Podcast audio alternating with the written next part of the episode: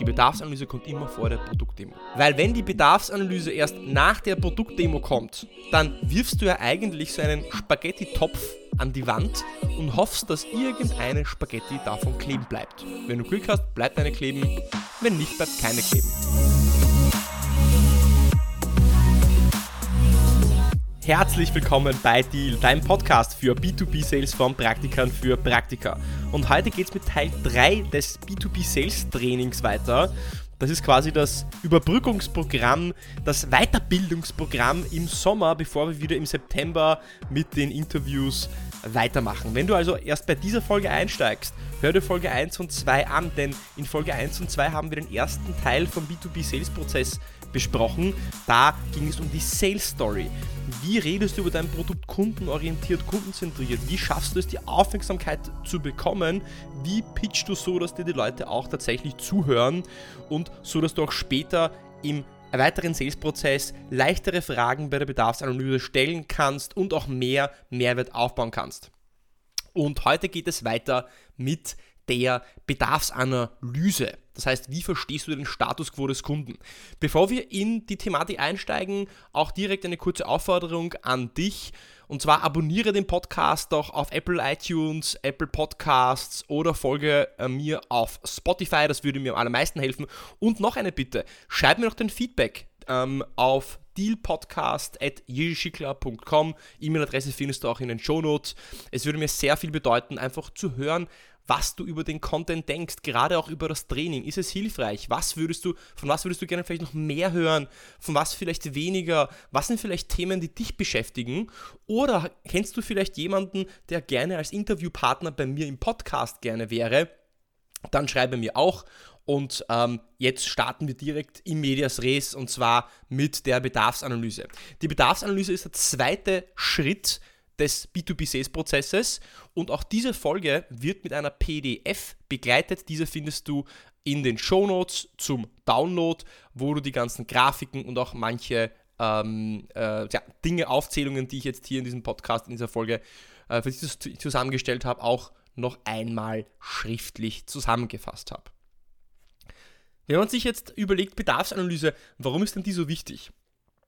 Gerade auch im B2C-Sales ist ja eigentlich Bedarfsanalyse wichtig. Wie oft, wie oft bist du denn schon mal zum Beispiel zum Sportgeschäft gegangen und hast gesagt, ja, ich brauche einen Ski. Und dann bietet dir der Berater, der Verkäufer direkt irgendeinen Ski an, ohne zu fragen, wie gut du fahren kannst, wo du fahren kannst, wie oft du fährst, sondern er sagt, ja, na, wir hätten jetzt diese zwei Ski im Angebot, das ist ein Allrounder-Ski, wollen Sie den kaufen? Ja?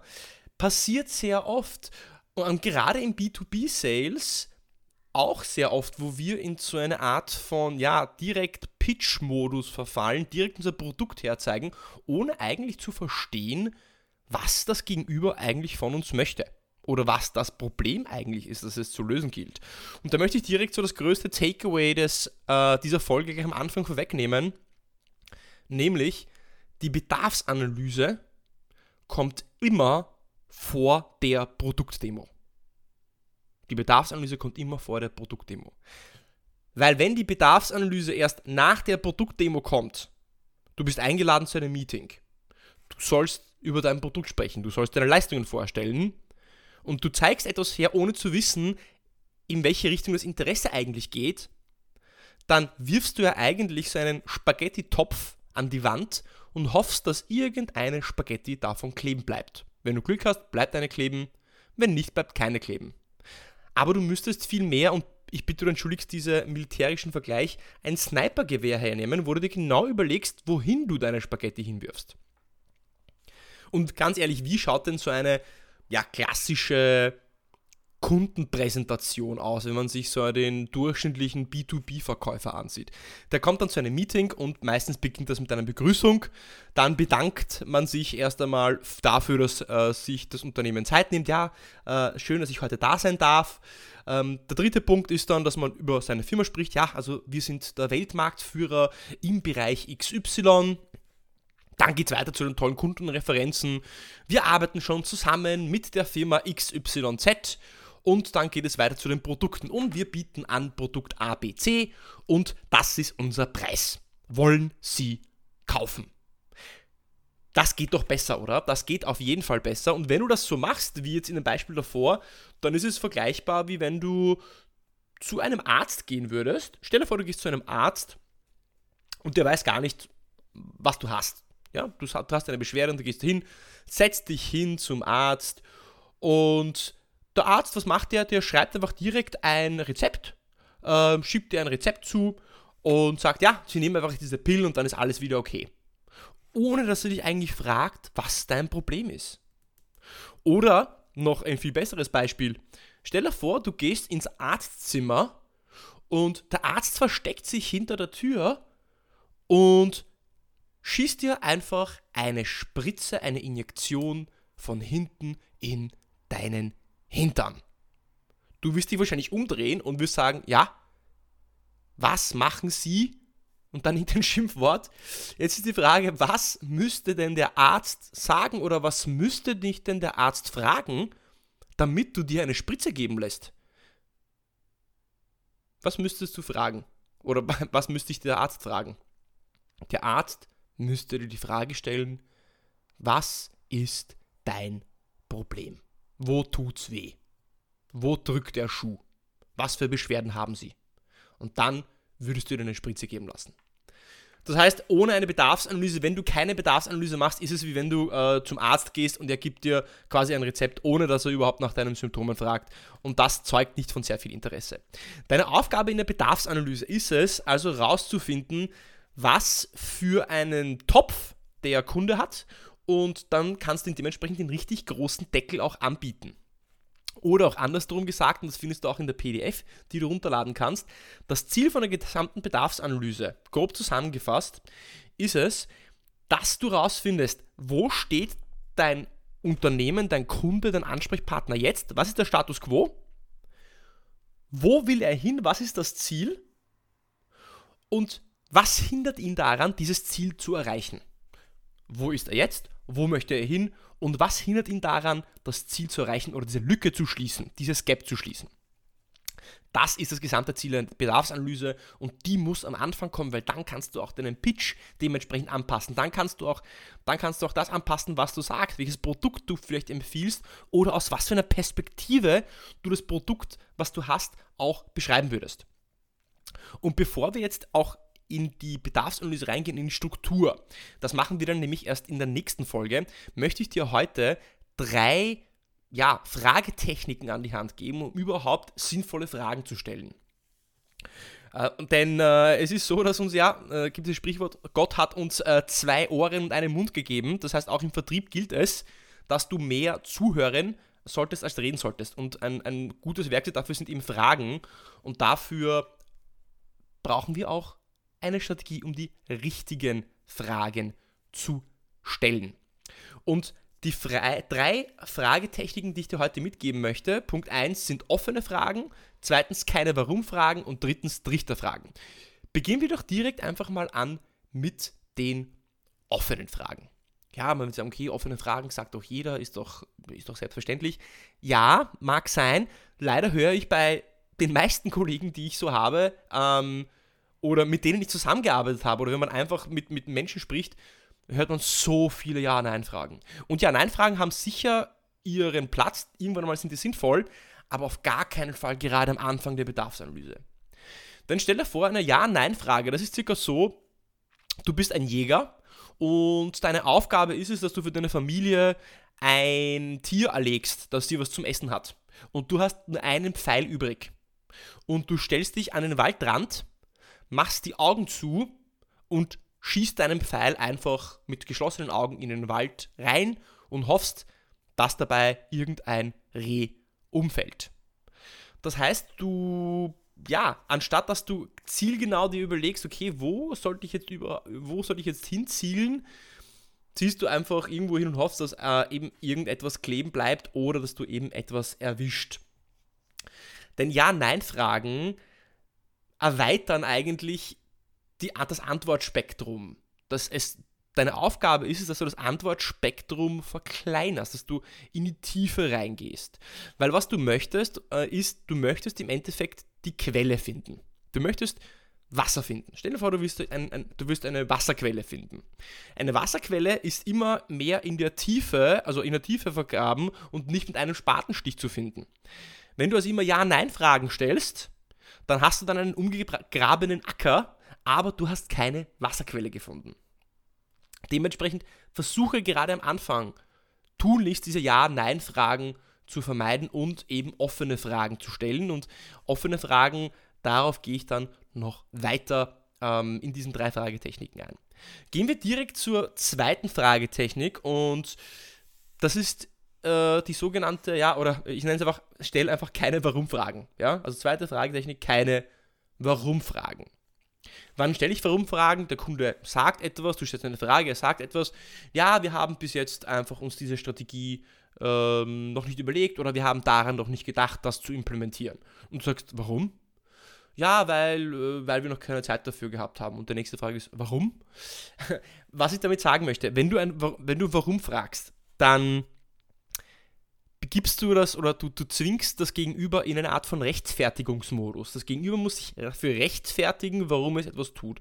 Und Menschen tun sich nicht gerne rechtfertigen, weil du, du, du zwingst sie quasi in so einen defensiven Modus und das löst dieses Wort warum aus. Ja, so wie äh, deine Eltern dich fragen, ja, warum hast du das schon wieder getan? Warum hast du deine Hausübungen nicht geschrieben? Warum hast du schon wieder einen Fünfer auf die Schularbeit? ähm, äh, vielleicht kommt das daher. Aber warum Fragen lösen eben diesen defensiven Modus aus? So, was wäre jetzt eine bessere Alternative als eine Warum-Frage? Ähm, wenn, du, wenn die zum Beispiel jemand sagt, naja, wir haben, wir haben bis jetzt nicht in Erwägung gezogen, ähm, ein Produkt ihrer Art ähm, einzuführen dann könntest du fragen, ja, warum äh, haben Sie das noch nicht überlegt? Kann sagen, ähm, was sind denn genau die Beweggründe oder was hat Sie denn dazu äh, gebracht, dass Sie sich das nicht, nicht überlegt haben? Was waren denn die Gründe in der Vergangenheit dafür? Geht genau in die gleiche Richtung, aber es löst eben nicht diesen defensiven äh, Modus aus, den du vermeiden möchtest. Das heißt, wir haben gehabt keine offenen, äh, keine geschlossenen Fragen, das heißt offene Fragen stellen. Zweitens ist keine Warum-Fragen. Und das dritte sind die sogenannten Trichterfragen. Was sind jetzt Trichterfragen? Ja, wie schaut ein Trichter aus? Ein Trichter ist oben breit und unten spitzt er sich eben zu. Und das ist ja genau das, was du möchtest. Denn gerade wenn wir im komplexen B2B-Sales sind, dann befindet sich das, das Problem selten ja direkt an der Oberfläche. Das heißt, du stellst eine Frage und du wirst nie durch die erste Antwort das Problem finden, sondern meistens vielleicht irgendwie ein vorgeschobenes Problem. Das heißt, das, das wahre Problem, diese Perle, befindet sich immer und weit, weit ein paar Schichten unter der Oberfläche. Wenn du jetzt, ähm, also jetzt gehen wir nochmal zurück zu den Ja-Nein-Fragen. Wenn du Ja-Nein-Fragen stellst, habe ich jetzt das Beispiel gebracht, dann äh, ackerst du ja quasi diesen Acker oben, aber du bohrst nicht in die Tiefe und kannst so auch nie diese Wasserquelle finden. Und genau das machen diese Trichterfragen. Die Trichterfragen bohren ein tiefes Loch, anstatt dass sie diesen Acker eben umgraben. Und warum ist das jetzt wichtig? Ähm, und warum gerade in zwischenmenschlicher Kommunikation? Nun ja, wir Menschen geben verschiedenen Wörtern unterschiedliche Bedeutungen. Ich gebe dir jetzt ein sehr einfaches Beispiel.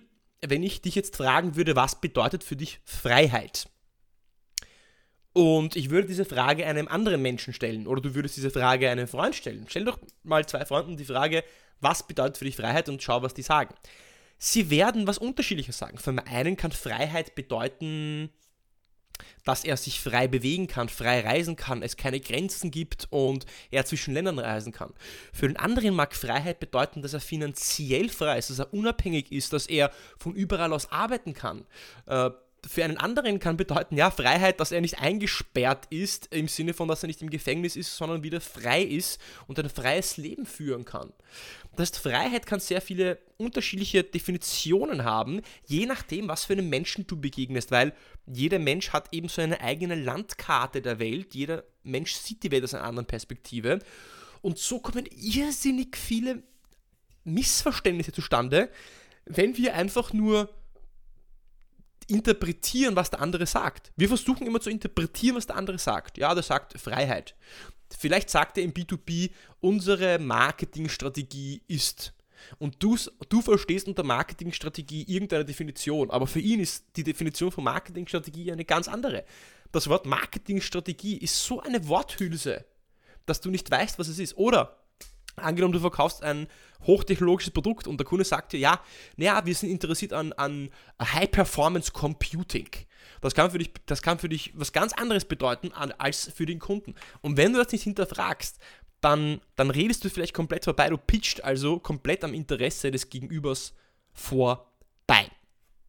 Und jetzt kannst du eine kleine Aufgabe machen. Ich äh, habe diese Aufgabe auch in der PDF drinnen. Und zwar ähm, schreib dir doch einfach mal drei typische Fragen auf, welche du eigentlich fast bei jedem Kundengespräch stellst.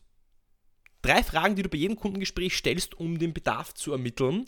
Und schreib dir dann auf, was sind die typischen Antworten, welche du darauf bekommst. Meistens sind die Antworten ja sehr ähnlich.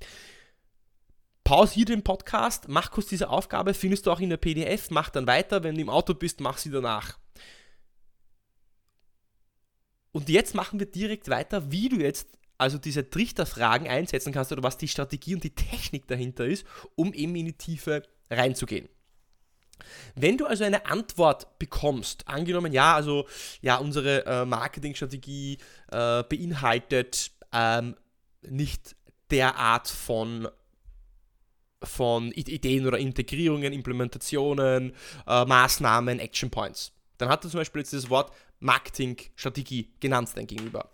Jetzt kannst du das einfach so hinnehmen oder du stellst die Frage, um in die Tiefe zu gehen, die Trichterfrage, was bedeutet für Sie genau Marketingstrategie? Ich stelle das jetzt bewusst, weil, ähm, ja, Sie werden sich wundern, ich rede jeden Tag mit sehr vielen verschiedenen ähm, Marketing-Entscheidungsträgern und hm, jeder versteht unter Marketingstrategie etwas anderes. Was bedeutet denn Marketingstrategie in Ihrem Fall? Ja, genial. Was wirst du jetzt für eine Antwort bekommen? Die Person wird im Idealfall jetzt einfach detailliert erklären, was für sie die Marketingstrategie bedeutet, aber was genau die Marketingstrategie für sie ist. Du gewinnst so mehr Informationen. Und dann kannst du wiederum weiter aufbauen und wieder mehr in die Tiefe gehen, indem du dir wieder ein Wort rausnimmst aus der Antwort oder eine Worthülse und wieder sagst, okay, verstehe, das heißt, Sie haben gesagt jetzt XYZ, was bedeutet für Sie, aber dass ich genau verstehen kann, zum Beispiel jetzt Punkt X. Und so gehst du immer Stück für Stück weiter. Was ich jetzt machen möchte, nächste Aufgabe. Du schaust dir jetzt diese Antworten an, die du aufgeschrieben hast. Also du hast drei Fragen, dann hast du drei klassische Antworten, die du hast geschrieben. Unterstreich doch bitte in diesen Antworten, die du dir aufgeschrieben hast, alle Wörter, welche unklar definiert sind oder hinter denen sich viel mehr unterschiedliche Sachen verbergen könnten, als du reininterpretierst. Sowas wie, so Worthülsen wie Strategie, Marketing, Herangehensweise, äh, Integration, äh, Implementierung, ähm, was auch immer. Dinge, die für viele Menschen unterschiedliche Dinge bedeuten könnten, die nicht genau definiert sind. Unterstreicht diese doch bitte einfach mal und wir werden das in einer weiteren Folge äh, dann auch nochmal weiter auseinandernehmen. Und jetzt willst du dir die Frage stellen, okay, wenn ich jetzt diese dritte Frage stelle, was bedeutet für sie, was bedeutet für sie, was bedeutet für sie, wie oft kannst du denn was bedeutet für sie sagen, bis es too much wird? Hm, das hängt ganz davon ab, wie du es machst. Ja? Äh, aus meiner Erfahrung heraus kannst du sechs, sieben Schichten von dieser Zwiebel abschälen, bis du wirklich zu dem Kern des Problems kommst. Das kann natürlich jetzt wenn du das, das, das, etwas ungeschickt machst, kann dein Ansprechpartner, dein Gesprächspartner sagen, naja, man, äh, sie gehen jetzt den Fragekatalog durch. Das will, willst du natürlich nicht, dass passiert. Und genau damit das nicht passiert, möchte ich dir jetzt noch eine zweite Technik an die Hand geben, wie du das verhindern kannst, nämlich das sogenannte Verbal Package. Das äh, Verbal Package ist eine Kommunikationstechnik, mit der du es schaffst, dir die Erlaubnis abzuholen, mehr Fragen stellen zu können im Endeffekt. Und im Endeffekt äh, besteht das Verbal Package aus drei Schritten. Bevor du die Frage stellst, das ist der erste Schritt, klärst du erst einmal die Intention ab und holst dir die Erlaubnis. Das heißt, Schritt 1 ist, du stellst die Frage, ähm, jetzt hätte ich da eine Frage an Sie, dass ich sie besser verstehe. Oder darf ich eine Frage stellen? Oder ist es in Ordnung, wenn ich Sie kurz was frage? Dann wird die Person immer Ja sagen. Das heißt, du hast dir damit dass die, äh, die Erlaubnis abgeholt, eine Frage, eine Frage zu stellen. So, und dann kannst du dir eine dritte Frage stellen. Dann kannst du sagen, okay, was bedeutet für Sie genau jetzt in diesem Fall Marketingstrategie. Und dann sagt die Person irgendwas drauf. Und der dritte Schritt ist, dass du paraphrasierst, dass du wiederholst, was du gehört hast. Dass du sagst, aha, das heißt für sie bedeutet Marketingstrategie, so wie ich sie verstehe, äh, X, Y, Z. Richtig? Und da wird die sagen, ja. Das Tolle an dem dritten Schritt, an dem Paraphrasieren ist, wenn du das wiederholst, dann schaffst du dadurch zwei Dinge. Punkt 1, du klärst ab, ob du wirklich richtig verstanden hast, was dein Gegenüber dir sagt. Aber Punkt 2, du gibst dem Gegenüber das Gefühl, dass du wirklich zugehört hast, dass du dir gemerkt hast, was er gesagt hat. Und das finden Menschen einfach sympathisch. Wenn sie, wenn sie, wenn sie das Gefühl haben, da sitzt wirklich jemand, der, der hört zu und der macht sich darüber Gedanken, was du ihm gesagt hast. Das heißt, ich wiederhole es, Schritt 1, du klärst die Intention ab oder du erholst dir die Erlaubnis, das heißt, Darf ich eine Frage stellen? Könnte ich Sie kurz fragen? Oder was mich jetzt kurz interessieren würde, dass ich es auch besser verstehe. Äh, darf ich bitte eine Frage stellen, wenn es in Ordnung ist? Ja, äh, was bedeutet für Sie genau Marketingstrategie? Marketingstrategie bedeutet für mich äh, XYZ. Und dann Schritt 3, paraphrasieren. Das heißt, wie ich es richtig verstehe, bedeutet Marketingstrategie für Sie jetzt A, B, C. Ähm, ja, richtig. Jetzt und, und dann kannst du den, dann kannst du das Ganze wiederholen. Dann gehst du wieder zurück dass du dir die, Fra die, die Erlaubnis abholst. Jetzt, damit ich das noch ein bisschen genauer verstehen kann, jetzt haben Sie ja gesagt, dass Marketingstrategie für, für Sie bedeutet XYZ. Was bedeutet jetzt aber für Sie, dass Sie sagen, Sie da, haben dafür noch kein Budget gehabt? Was meinen Sie damit genau? Naja, wir haben kein Budget gehabt, weil wir ähm, äh, andere Prioritäten gehabt haben in den letzten sechs Monaten. Dann kommt wieder Schritt 3, dann paraphrasierst du wieder. Aha, das heißt, so wie ich Sie verstehe, Sie sagen, dass äh, Sie andere Prioritäten gehabt haben in den letzten sechs Monaten. Offensichtlich hatten Sie andere wichtige Projekte. Ähm, und dann gehst du wieder zurück zum ersten Punkt. Du holst dir wieder die Erlaubnis ab. Ähm, wenn es für Sie in Ordnung ist, äh, dass ich genau verstehe, was das ist, dass, dass wir da auch ähm, äh, die richtige Lösung finden.